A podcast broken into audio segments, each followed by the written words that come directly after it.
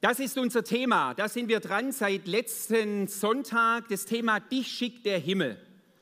Also es geht so um unsere Sendung. Die Frage ist ja, stellt sich ja viele Leute die Frage manchmal, was, was soll ich mit meinem Leben machen? Was ist der Sinn meines Lebens? Gibt es da einfach ein, auch von Gott her eine Berufung? Und dies kann ja ganz unterschiedlich aussehen. Unser Leben ist ja bunt. Gott hat uns ganz unterschiedlich geschaffen. Und trotzdem, wenn wir mit Jesus unterwegs sind, haben wir eine Sendung. Dich schickt der Himmel. Heute eben das Thema der Schatz deiner Biografie. Danke, Dirk, für die Steilvorlage von vorhin. Wir werden anschauen, und heute starten wir da, gehen wir da rein, wir werden anschauen an dem Beispiel der sogenannten Missionsreisen, die uns in der Apostelgeschichte überliefert sind. Anhand dieser Geschichten zu sehen, was können wir da für uns rausziehen? Du und ich, wir sind nicht Paulus. Du und ich, wir sind nicht jetzt segeln da um die halbe Welt. Daher, wir können es nicht einfach alles nur eins zu eins kopieren, aber wir können Dinge wahrnehmen und verstehen aus diesen Geschichten heraus und es versuchen zu übersetzen. Weil eigentlich das, was Paulus bewegt hat, und es geht immer ums Herz, der gleiche Herzschlag ist eigentlich auch in uns. Und letztes Mal ging es stark um dieses Thema, damit bin ich auch eingestiegen, wenn wir die Apostelgeschichte anschauen. Eigentlich kann man die Apostelgeschichte auch nennen als ähm, Geschichten des Wirken des Geistes Gottes. Von Anfang bis Ende der Apostelgeschichte sind eigentlich Wirkungen des Geistes Gottes. Und das war so der Schluss von der Predigt von letzten Sonntag, so für einen Aufbruch, dich schickt der Himmel. Für das neu wieder so zu ergreifen, du, ich, jeder Einzelne ist vom Himmel her geschickt, ist es wichtig zu lernen, mit dem Heiligen Geist zu kooperieren und auf seine Kraft und Weisheit zu vertrauen. Zu wissen, dieser Geist, von dem Jesus ja gesagt hat zu seinen Jüngern, ihr werdet den Geist empfangen und dann werdet ihr meine Zeugen sein. Dieser Geist lebt in jedem Einzelnen.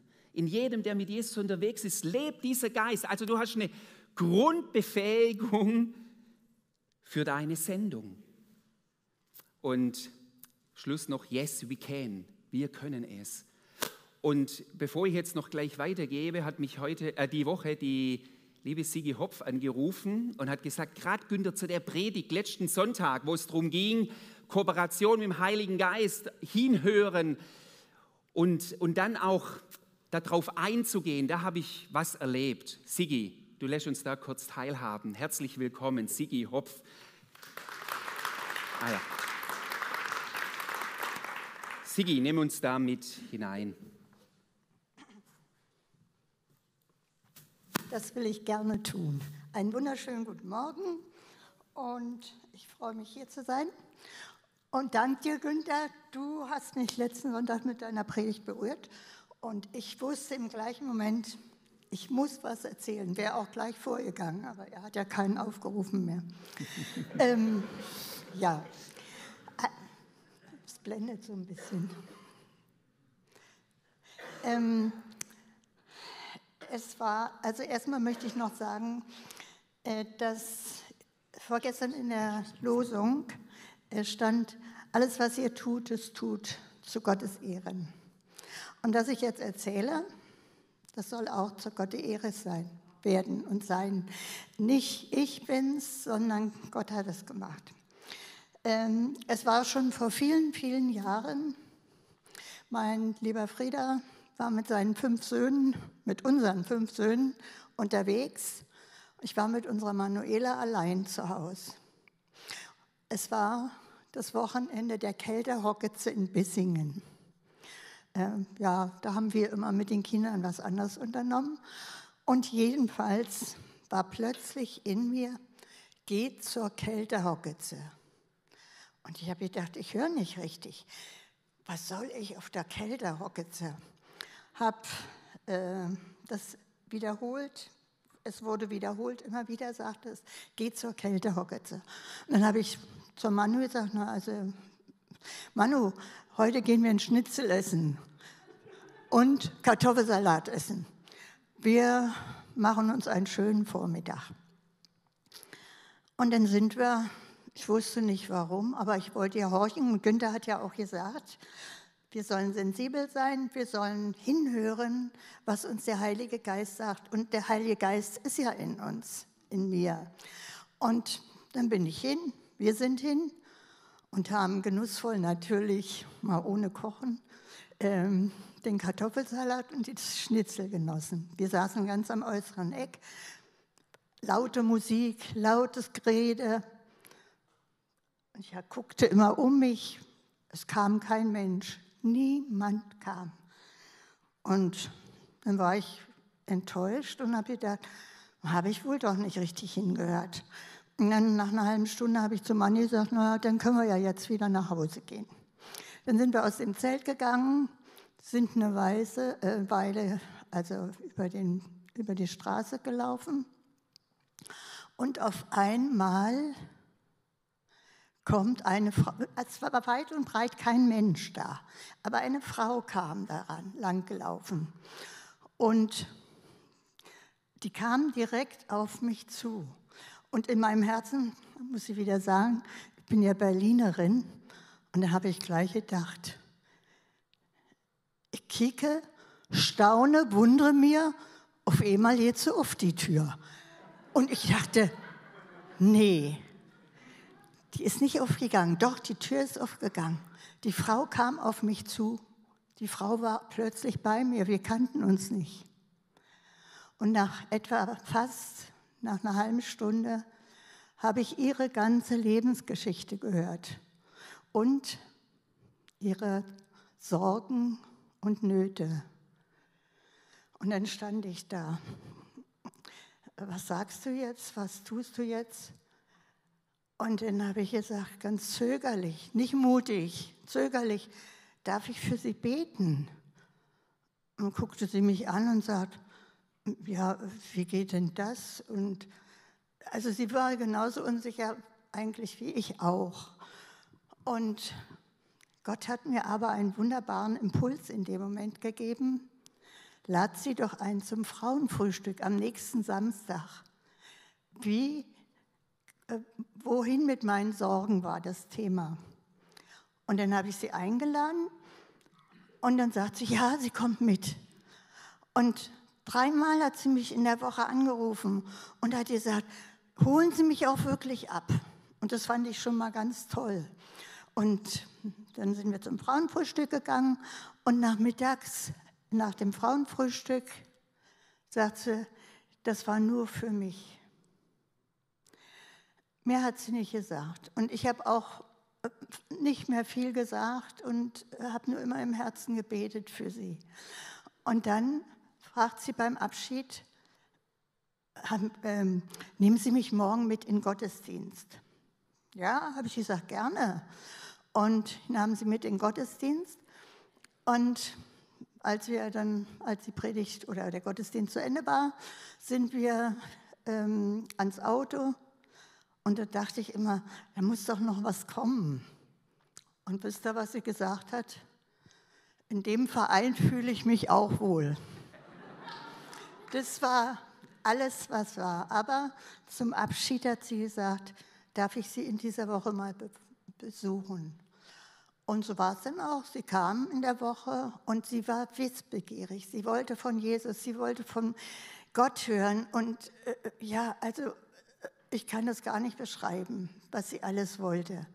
Und dann trafen wir uns drei Wochen lang immer wieder zum Gebet und sie fragte, äh, Fragen über Fragen.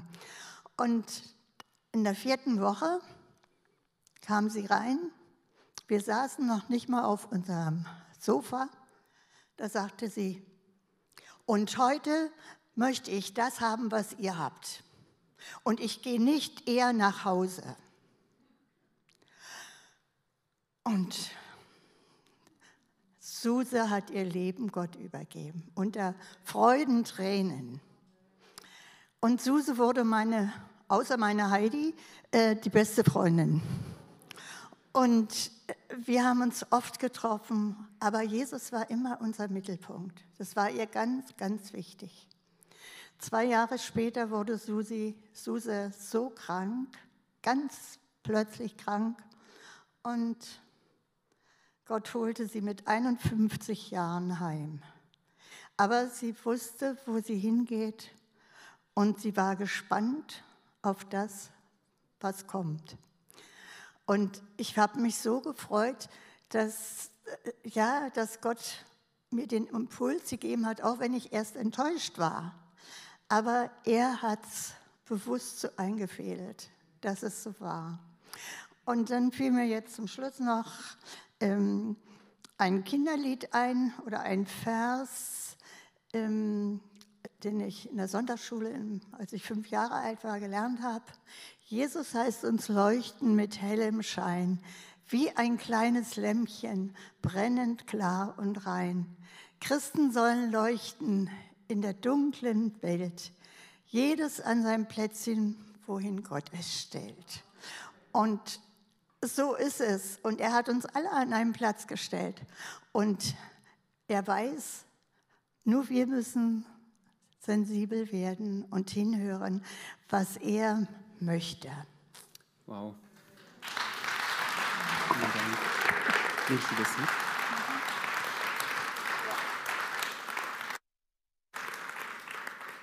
Wow. Vielen, vielen Dank, liebe Sigi. Hm. Habt ihr genau hingehört? Zeugnisse haben Power, haben Kraft, soll uns ermutigen. Ja, es läuft immer wieder unterschiedlich. Ja, schön, wenn es dann so das Ergebnis quasi ist. Ja, wir wissen es manchmal nicht. Das hat Gott manchmal auch unterschiedliche Wege, aber vielen, vielen Dank. Das war schon Message eigentlich schon. Ich glaube, schon für das war es gut, dass ihr heute hier seid, dass ihr zuschaut. Einfach ein, ein Zeugnis aus dem Leben heraus. Ja, Halleluja. Hoggetze oder was war es? Nicht Hoggetze, wie nennt sich das? Wie?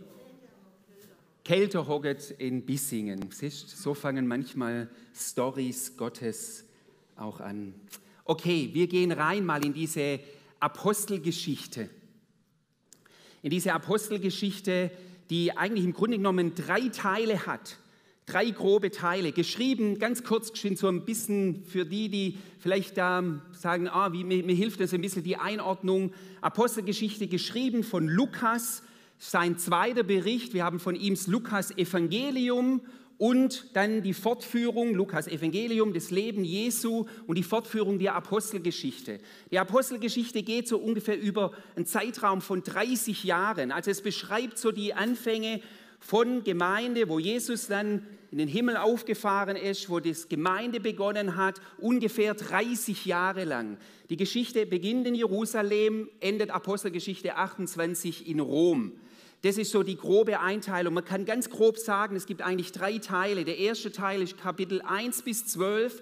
Dort in der Apostelgeschichte werden gerade eben die Anfänge, Pfingsten, Gemeinde, die ersten, ähm, ja, was dann durch die Gemeinde geschah, wo Paul, äh, Petrus gepredigt hat, wo 3000 Leute zum Glauben gekommen sind. Es geschahen Zeichen und Wunder, wo erste Widerstände waren, Verfolgungen waren, die ersten auch Ausbreitungen. Jesus hat ja mal gesagt, ihr werdet meine Zeugen sein. Wo?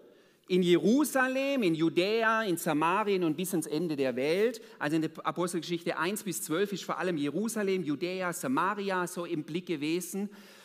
Und auch in der Zeit wird berichtet, Apostelgeschichte 9, dass einer zum Glauben gekommen ist, nämlich Saulus, der auch Paulus genannt wird. Da muss ich ganz kurz auch mit einem Missverständnis aufräumen. Vielleicht viele wissen das auch. Man sagt so im Umgangssprache oft vom Saulus zum Paulus. Das ist in der, in der, in der Sache letztendlich nicht richtig, weil Saulus war sein jüdischer Name und Paulus war sein römischer Name, weil Paulus war gleichzeitig römischer Bürger und er nannte sich halt in dem jüdischen Kontext Saulus und im römischen Kontext Paulus. Ja, es wird oft so gedacht, naja, vor seiner Bekehrung hieß er Saulus und ähm, da war er eben Jude und nachher als Christ war, hieß er Paulus. Das stimmt so nicht, sondern das war einfach sein, sein unterschiedlicher Name in dieser Zeit. Deshalb wurde er auch später fast nur noch Paulus genannt, weil er sich ganz viel in den heidenchristlichen, im römischen Herrschaftsbereich aufgehalten hat. Ja, er hat immer auch seine jüdischen Wurzeln wertgeschätzt. Da ging es nicht darum, um eine, um eine Kattung seiner jüdischen Wurzeln. Dann die Kapitel also 1 bis 12, Kapitel 13 bis 20, das sind die drei Missionsreisen. Und Kapitel 20 bis 28, da geht es letztendlich darum, ähm, um die Gefangennahme des Paulus und wie er dann nach Rom kam. Also kann man die Apostelgeschichte aufteilen. Neben Jerusalem, und jetzt kommen wir da rein in diese Missionsreise, neben Jerusalem war eine Gemeinde in der Zeit eine ganz wichtige Base, so eine ganz wichtige Basis, die hieß Antiochia. Antiochia, liegt in der heutigen ganz Zipfel, damals gehörte es zu Syrien, Zipfel von noch Türkei, gehört noch zum Landgebiet Türkei, ganz so im Süden der Türkei des Antiochia. Und es wurde zum zweiten eigentlich geistlichen Zentrum. Antiochia, eine ganz, ganz wichtige Stadt, Hafenstadt. Sie war die dritte Hauptstadt im Römischen Reich. Neben Rom, Alexandrien war es eben Antiochia. Eine ganz, ganz wichtige Handelsstadt, 25 Kilometer ungefähr vom Meer entfernt, vom Mittelmeer. Es hatte der Hafen, das war eine andere Kleinstadt, der Hafen von Antiochia, kommen wir gleich noch drauf. Ähm, aber das war ganz, ganz wichtige Basis. In der Gemeinde, es war so die erste nicht jüdisch, im jüdischen Umfeld, in der Gemeinde, da gab es so einen richtigen, oder in der Stadt so einen richtigen Aufbruch. Wir lesen in Apostelgeschichte 11 schon von Antiochia, da schicken die Ältesten, die Apostel, schicken von Jerusalem einen Mann nach Antiochia, um da mal nach dem Rechten zu schauen. Und das ist Barnabas. Barnabas, eine ganz, ganz wichtige Person. Und er kommt nach Antiochia und guckt, geht da alles so mit rechten Dingen zu? Haben sie die richtige Lehre? Hey, die hatten noch kein neues Testament, um zu gucken, was steht in Epheser 3 oder in, in Kolosser 5, 4, 5 gibt es gar nicht. Ähm, was steht da? Sondern da musste, da musste dann der Barnabas wurde geschickt als Autorität, als Lehrer in diese neu gegründete Gemeinde hinein, wo so ein Aufbruch war. Und dann ist interessant, Barnabas war derjenige, darüber habe ich mal an anderer Stelle gepredigt, der Paulus oder auch Saulus, der Paulus war in der Zeit in Troas in seiner Heimatstadt und, pa und Barnabas holte ihn eigentlich aus, aus diesem Zwischenzeit, aus dieser Zeit, wo, wo Paulus wahrscheinlich viel studiert hat, aber da wird nichts groß von ihm berichtet, von dem Einsatz, den er gemacht hat, sondern er holte ihn nach Antiochia und die beiden formten ein Jahr lang, über ein Jahr lang diese Gemeinde. Sie investierten in diese Gemeinde hinein und in dieser Gemeinde da heißt es dann, ich lese mal kurz vor, Apostelgeschichte 13.1. In der Gemeinde von Antiochia gab es eine Reihe von Propheten und Lehrern. Und dann werden die auch zum Teil aufgezählt. Also ihr müsst euch einfach vorstellen, die Gemeinde in Antiochia, von der aus dann die Missionsreisen losgingen, das war eine Gemeinde, die, da war wirklich geistliches Leben. Da gab es Propheten, da gab es Lehrer, da gab es Geist, ja, von wo, der Heilige Geist durch Männer und Frauen gewirkt hat. Und dann gab es aber auch klare Lehre, wie kann man Dinge dann umsetzen und einordnen. Also es war wirklich keine Gemeinde, die irgendwie, wie soll ich sagen, so vor sich hin dümpelte, sondern da war wirklich Power da in diese Gemeinde. Es war wirklich eine coole Gemeinde. Und genau diese Gemeinde wird zur Base von der ersten Missionsreise. Ich habe euch noch ein Bild mitgebracht, dass ihr nur mal das seht, die erste Missionsreise. Ihr seht, wo Antiochia liegt, also ganz so im Norden vom, vom Mittelmeer, also etwa 25 Kilometer vom Meer entfernt. Und die erste Missionsreise des Paulus und des Barnabas nachher geht dann über Zypern und so ein bisschen eben Südtürkei, da noch und dann kommen sie auch wieder zurück. Und das ist interessant, von der ersten zur zweiten, zur dritten Missionsreise wird der Radius immer auch größer. Und jetzt gehen wir noch mal rein in diesen Text. Heute eben das Thema, dich schickt der Himmel, der Schatz deiner Biografie. Ich lese mal noch mal Apostelgeschichte 13, 2 bis 5. Einige Verse habe ich letztes Mal schon gelesen. Eines Tages, während diese Männer einen Gottesdienst hielten und fasteten, sprach der Heilige Geist, ihr sollt Barnabas und Saulus für die besondere Aufgabe freistellen, für die ich sie ausersehen habe. Da fasteten und beteten sie, legten ihnen Hände auf und sandten sie aus. Saulus und Barnabas wurden vom Heiligen Geist ausgesandt. Sie gingen hinunter zum Seehafen Seleucia und segelten von dort zur Insel Zypern. Auf Zypern suchten sie in der Stadt Salamis die jüdischen Synagogen auf und verkündigten das Wort Gottes. Johannes Markus ging als ihr Gehilfe mit. Soweit mal dieser Aufbruch in diese erste Missionsreise. So, was hat es jetzt mit uns zu tun? Stellt euch mal vor, die feiern einen Gottesdienst oder vielleicht war es auch eine Gebetszeit. Plötzlich spricht der Heilige Geist und sagt, Barnabas und Saulus, für die zwei habe ich jetzt einen neuen Job. Sondert mir die aus. Und da kommt dieser Ruf, come on, ihr zwei. Jetzt beginnt was Neues. Brecht auf. Und was könnte auch die erste Reaktion sein? Sagen, hey, in Antiochia ist es so schön. Lehrer und Propheten und da ging es ab. Hey, wir haben doch gerade einen Aufbruch in der Gemeinde. Wir brauchen doch Saulus und Barnabas. Die sind doch richtige Stützen in dieser Gemeinde. Manchmal ist es echt so, dass Gott gerade auch Menschen herausberuft, auch in was Neues hinein. Und er wird für die Gemeinde sorgen und er hat mit den Menschen, die er beruft, etwas auch vor. Und interessant ist, dass wir da von keiner Diskussion lesen, sondern sie tun es einfach, weil der Geist Gottes hier in Autorität eben zu ihnen spricht. Und jetzt kommt das eine, wisst ihr, und das ist auch für euch, dieses Berufensein vom Geist Gottes, das war für Paulus und Barnabas in all den Nöten und Schwierigkeiten, in die sie noch geraten werden, wie so ein inneres tiefes Zeugnis, ich bin jetzt nicht zufällig hier, ich bin jetzt nicht einfach hier, weil ich ne, schnell meine Hand gehoben habe, sondern ich bin hier, weil ich gesendet bin. Wisst ihr, es kann sein, du hast, jetzt nehmen wir einfach mal Beispiel, auch in Aufgaben, wo du merkst, Gott führt mich da hinein. In da, es kann in deinem Job sein, das kann in der Gemeinde sein, das kann wo auch immer sein. Und dann kommen Widerstände, dann kommen Herausforderungen, dann kommen Nöte. Und dann stellst du ganz schnell wieder dein Ding in Frage und sagst, habe ich damals vielleicht richtig gehört? Habe ich zu schnell Ja gesagt? Und wir brauchen ein inneres Zeugnis. Wenn wir nicht zu schnell aufgeben, dann, brauch, dann brauchen wir ein inneres Zeugnis. Ja, ich weiß, und das war für Paulus und Barnabas durch alle Nöte hindurch so entscheidend. Mein inneres Zeugnis, ja, ich bin von Gott hier hineinberufen. Ich glaube, das ist so entscheidendes Ding. Und jetzt die Punkte, die ich kurz mit euch angucken möchte. Erstens, wir sehen hier bei denen eben bereit, Neues zu wagen. Wir haben da manches gerade gesehen. Es heißt jetzt nicht, wenn wir über Paulus und Barnabas, sie wagen Neues. Sie sind ein Jahr lang oder noch länger in Antiochia und sie wagen Neues. Dich schickt der Himmel.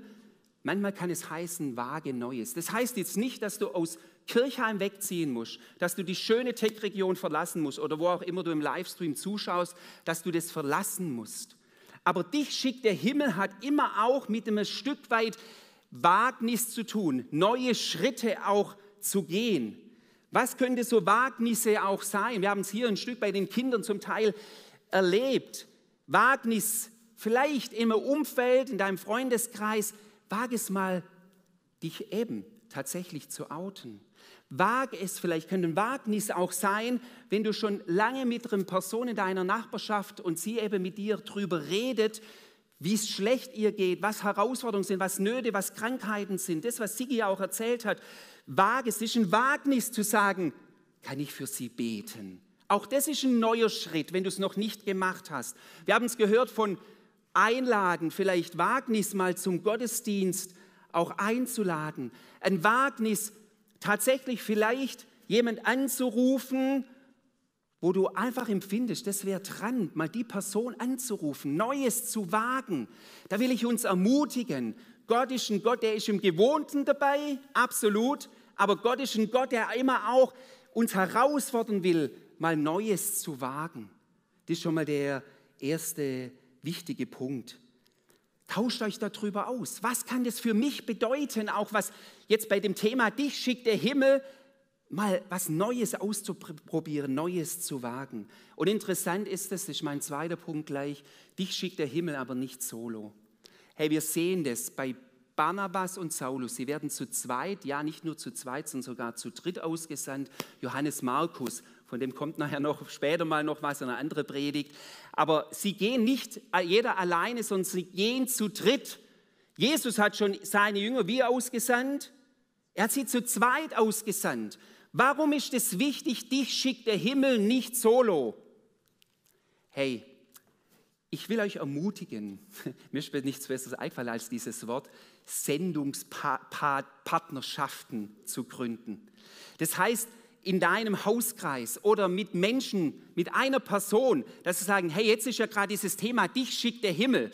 Lass uns vielleicht einmal in der Woche miteinander telefonieren und sagen, was hast du wie erlebt? Hey, wir brauchen doch, wir erleben, das war jetzt was sehr Ermutigendes, aber es kann natürlich auch mal was Frustiges sein, wo Leute ziemlich auf Abstand gehen oder wo ich merke, da habe ich das Falsche irgendwie gesagt, da habe ich eine Situation nicht richtig eingeschätzt. Und da kann ganz schnell auch hier Frust reinkommen. Und ich glaube zutiefst, deshalb leben wir Gemeinde, wir sind nicht berufen zum Solo-Dasein, auch als Christen, aber gerade auch in unserer Sendung, hey, sei nicht alleine unterwegs. Natürlich bist du alleine in deinem Betrieb. Natürlich bist du alleine vielleicht in deiner Familie.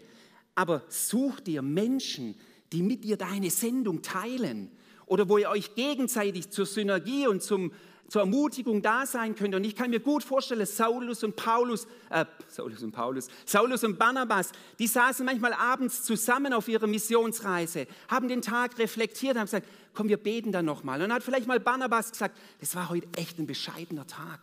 Ja, da ging irgendwie gar nichts. Da war gar keine Offenheit da. Na komm, wir, komm, lass uns jetzt hier miteinander beten. Also ich möchte euch ermutigen, in dieser Zeit euch jemanden zu suchen, ganz praktisch und in den Austausch zu kommen und euch ein Stück zu verpflichten und zu sagen, hey, wir stehen da füreinander. Ich will dir, mithel dir, dir mithelfen, in deinem Dich schickt der Himmel weiterzukommen, voranzukommen. Und dann ist interessant, wo gehen die als erstes hin? Was sehen wir hier noch? Lebe deine Sendung, wie sie dir entspricht. Das ist so wichtig. Wo geht Paulus und Barnabas als erstes hin? Hallo? In die Synagoge, jüdische Synagoge und predigen dort. Jetzt kannst du natürlich sagen, das hat ja nichts mit mir zu tun. Weil ich bin kein Prediger und ich wo, soll ich jetzt in der Kirche stehen oder wie hier mein junger Sohn auf der Bierkiste da stehen und in der Stadt verkündigen. Was hat es jetzt mit, was könnte das für dich, uns geht es ja, wir können nicht einfach eins zu eins Dinge umsetzen, wir können uns inspirieren lassen. Was sehen wir hier an Paulus und Barnabas, dass sie in die Synagoge gehen und predigen? Natürlich war Synagoge auch ein, wie soll ich sagen, auch natürlich eine strategische Sache. Sie, sie haben immer versucht, in den Städten auch ähm, bei den Juden anzudocken, weil da eben vom Alten Testament viel, viel schon an Wurzeln da ist, gar keine Frage. Was für ein Mann war Paulus? Paulus war, lebe was du bist, deine Sendung. Paulus war ein Pharisäer, er war ein Gelehrter, er war ein, eigentlich schon ein Prediger, würde man sagen. Und er macht das, was er kann. Das ist eigentlich die Message aus diesem, dass er in die Synagogen ging. Barnabas, was war er? Er war genauso ein Lehrtyp. Und Barnabas und Paulus gehen in die Synagoge und leben das, was sie sind. Also, das ist mir so wichtig. Ich habe ähm, einfach, dass du nicht kopierst, sondern dass du deine Gaben, dein, dein Sein wahrnimmst und im Grunde genommen lebe deine Sendung, wie es dir entspricht. Ich hoffe, ihr versteht da, was ich meine. Nochmal, diese Geschichte von Barnabas und Paulus, dass sie da gepredigt haben, das hat ihren Gaben entsprochen. Aber entdecke, setz dich damit auseinander und bete darüber. Und jetzt komme ich noch zu etwas ganz, ganz Entscheidenden. Und das ist eigentlich der Kern, der Schatz deiner Biografie. Wisst ihr, ich habe gerade gesagt, wenn man die Biografie des Paulus anguckt, dann gab es zwei Teile in seiner Biografie. Es gab quasi ein positives Erbe seiner Biografie, aber auch ein schwieriges, negatives Erbe seiner Biografie. Positives Erbe war, dass er ein Gelehrter war, dass er ähm, Gaben hatte, dass er ein Eiferer grundsätzlich für Gott war. Also er war ein leidenschaftlicher Typ und das hat er auch eingesetzt. Aber Paulus hatte auch eine eine negative Biografie. Er hat die Gemeinde verfolgt, er hat einen Übereifer gehabt, er war stolz, hat auf andere herabgesehen, also hat er auch ein negatives Erbe gehabt seiner Biografie. Aber jetzt sage ich eines, gerade besonders jetzt auf diese schwierige Seiten seiner Biografie, der Schatz deiner Biografie. Wir alle können jubeln über die positiven Erbe unserer Biografie, aber über die herausfordernden Dinge unserer Biografie, da tun wir uns oft manchmal schwer. Aber ich sage dir eines, die negativen oder schwierigen Seiten deiner Biografie ist kein Hindernis für deine Berufung. Das ist kein Hindernis für deine Berufung. Was will ich damit sagen? Es gibt auch unter uns Christen so viel manchmal an Zerbruch und Versagen in unserer Biografie, dass wir manchmal auf diesen komischen Gedanken kommen könnten, ich bin nicht qualifiziert dafür, für das, dass Gott mich in diese Welt sendet. Dass man denkt, ich habe es verbockt. Wisst ihr, auf was die Leute keine Lust haben? Auf irgendwelche Hochglanzchristen, die, bei denen alles immer gerade ausläuft und die denen und nur, de, dass man den Leuten sagt, wie sie ein perfektes, erfolgreiches Leben führen, sondern was die Leute heute interessiert ist, dass du sie Anteil hast an deinem Leben, an deinen Siegen und an deinen Niederlagen. Das ist die Message, das hat Power und das hat Kraft. Es gibt ihn, den Schatz deiner Biografie. Ich möchte es noch an einer Stelle zum Schluss dann eigentlich noch verdeutlichen, an einer Person. Und wir müssen, weil an der Person wird es mir so deutlich. Ich will dir sagen, gerade das negative Erbe deiner Biografie ist eine Kraft, um Menschenherzen zu verändern. Wo mache ich das daran fest? Das sehe ich bei Paulus, dass gerade Paulus und er war da immer wieder auch manchmal erschrocken, wenn man die Briefe liest, wo er sagte, wie konnte ich nur? Und ich war, sehr, ich war so weit weg von Gott. Und er hat es offen dazu, ist er da gestanden. Und dieses Negative, das hat ihm, war aber letztendlich eine Autorität, um Menschenherzen auch zu berühren, weil er nicht von oben herab gekommen ist, sondern auf der Ebene von Demut. Wir müssen ganz kurz zurück, um das ganz deutlich zu machen, weil das für mich so eine geniale Story ist, wenn man das nochmal unter der Ding ähm, sieht unter dem Aspekt, was ich gerade sagen wollte. Wir gehen zurück ins Alte Testament. Ein 80-jähriger Mann steht mit seinem Stock in der Einöde, sieht plötzlich, wie ein Busch anfängt zu brennen und doch nicht, so und doch nicht verbrennt. Ihr wisst, von wem ich rede, von Mose. Mose steht hier und dann heißt es, diese Stimme aus diesem Busch heraus, Mose, zieh deine Schuhe aus, hier ist heiliger Boden. Mose zieht seine Schuhe aus. Und er ist, ich zieh dich mal aus, er ist auf den nackten Tatsachen seiner Realität, seiner harten Realität. Mose ist 80 Jahre alt und wer die Story von Mose kennt, weiß, dass er im Hause des ägyptischen Pharao aufgewachsen ist, mit einer Hammerberufung und es dann mit 40, ungefähr 40 vergeigt hat, einen Ägypter getötet hat und fliehen musste und dann 40 Jahre in der Wüste Midians gelebt hat, in der Einöde, in der Bedeutungslosigkeit. Und da stand er, der Mose, mit seinem Hirtenstab, soll sein Hirtenstab. Dieser Hirtenstab symbolisiert die Bedeutungslosigkeit des Mose 40 Jahre lang, der halt ein paar blökende Schafe betreut hat. Und jetzt kommt Gott und er kommt in die Gegenwart Gottes. Und er kommt hinein und dieser Dornbusch, der hier brennt, und Gott spricht zu ihm und sagt, Mose, ich habe ich hab eine Sendung für dich. Dich schickt der Himmel. Dich schickt der Himmel. Jetzt nicht für einen ganz kleinen Auftrag, sondern ihr kennt diesen Auftrag. Gott schickt Mose und sagt, ich schicke dich nach Ägypten, um mein Volk zu befreien nach 400 Jahren Sklaverei. Und was sagt Mose? Eigentlich kann man sagen, er hat nicht gesagt, ja, endlich, Hirtenstab weg, los geht's, sondern was macht Mose? Er sagt, Gott, schick nicht mich, schick jemand anders. Du siehst doch mich. Die, die Hörer werden ja gar nicht auf mich hören. Und Mose steht hier und ringt hier mit seinem Gott. Und nochmal, er steht echt auf dem harten Boden seiner Realität. Er verschweigt es nicht. Gott tut es nicht einfach unter den Teppich kehren. Aber er sagt, Mose, letztendlich ist er in meinen Worten, der Schatz deiner Biografie wird zur Kraftquelle für deine Sendung. Woran mache ich das fest? Es gibt so einen Hammervers. Leute, wenn ihr nur das mitnimmt aus der Predigt. Der lebendige Gott sagt zu Mose, nimm deinen Hirtenstab mit. Mit ihm sollst du die Wunder tun. Und dann heißt es weiter, Vers 20, den Stab Gottes nahm er in seine Hand. Hallo? Was war der Stab? Nimm deinen Hirtenstab.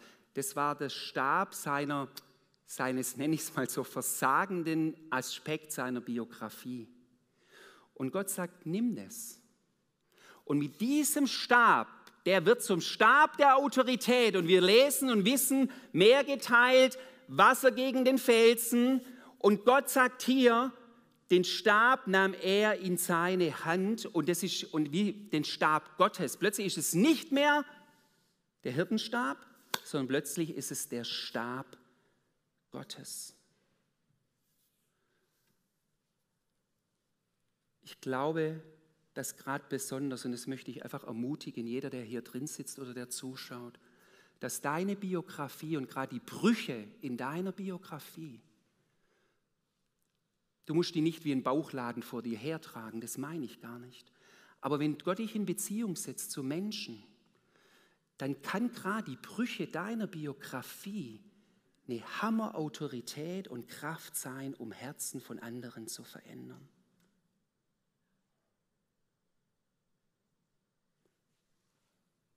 Kommt ihr als Band mal nach vorne?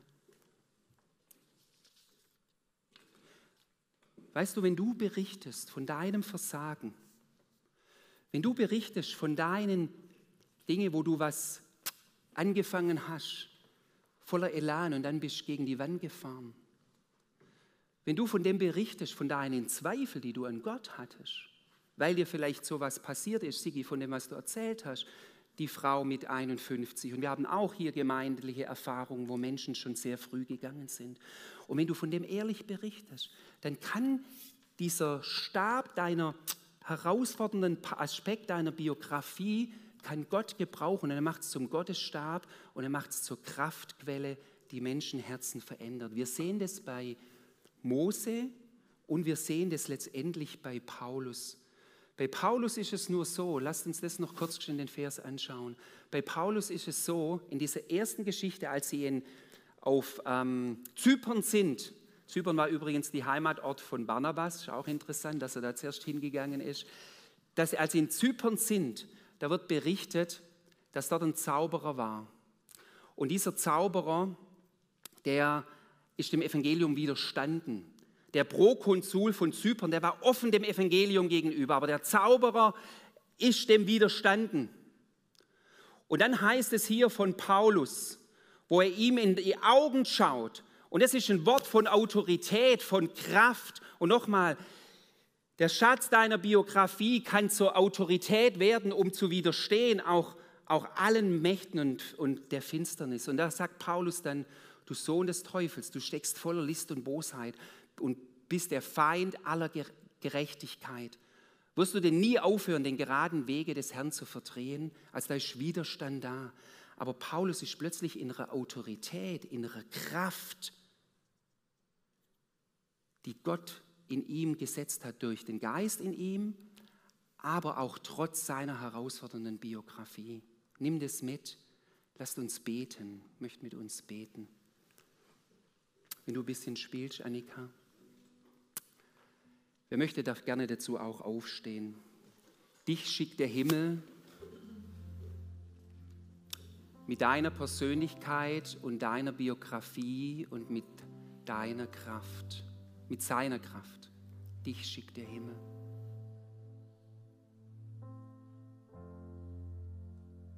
Wage Neues, geh nicht solo, lebe, was du bist, mit deinen Gaben, mit dem, wie du als Person bist und vertraue den Schatz deiner Biografie, dass Gott es verwandelt, um Menschenherzen zu verändern. Vater, und so danke ich dir. Ich finde es so klasse, dieses, für mich ist so ein Symbol, dieses, dieser Stab, dieser Hirtenstab des Mose, den du verwandelst in einen Stab von Autorität.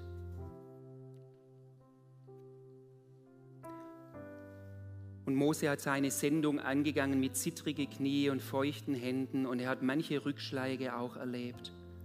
aber er wusste, ich bin gesandt. Und meine Biografie darf mich nicht mehr anklagen, sondern ich lebe aus der Kraft der Gnade und der neuen Berufung durch meinen Gott. Vater, ich bete für uns, für jeden Einzelnen, dass wir nicht auch die Schattenzeiten unserer Biografie eben nicht verdrängen dürfen, sondern dass sie eingehüllt sind in den Schutzraum deiner Gnade. Und dass du uns befreist davon, wirklich diese